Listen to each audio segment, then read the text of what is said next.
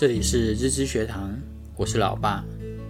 我跟妈妈结婚后是跟阿公阿嬷及叔叔住在一起，因为阿嬷是个有洁癖的人，在厨房光是抹布就有好多用途的规定，有时候连我都会使用不正确遭到指责。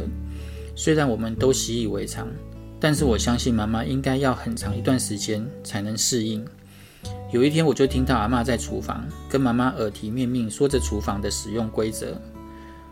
我没有当下介入，是后来我找了一个时间，就问阿嬷：“你当初嫁到这里来多久才适应他们家的生活习惯？”只见她滔滔不绝地讲了很多，当然是抱怨的居多。我知道非常不容易。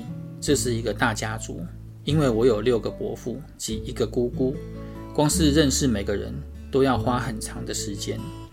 于是我就跟他说：“我知道你已经把媳妇当成自己人，所以才会开始教她我们家的习惯，是希望她能早点融入这个家。但是你要想一想，当初你也是为人媳妇，一个女人在自己的家生活了二十多年。”怎么能在这么短的时间就能完全照着做？所以应该给她多一点时间去适应。现在不适合像要求我们的方式去要求她，而是要多教几次。大部分的人都会这么认为，结了婚媳妇就变成了自己人，好像就要一切遵照老公家的生活习惯，必须在一夕之间融入这个新家。但是我并不这么认为。所以，老公就扮演了中间极重要的沟通角色，让家中的成员能充分了解彼此的立场及互相体谅，以免产生不必要的误解。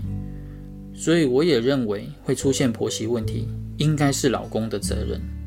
希望对你们有帮助。我们下回见，拜拜。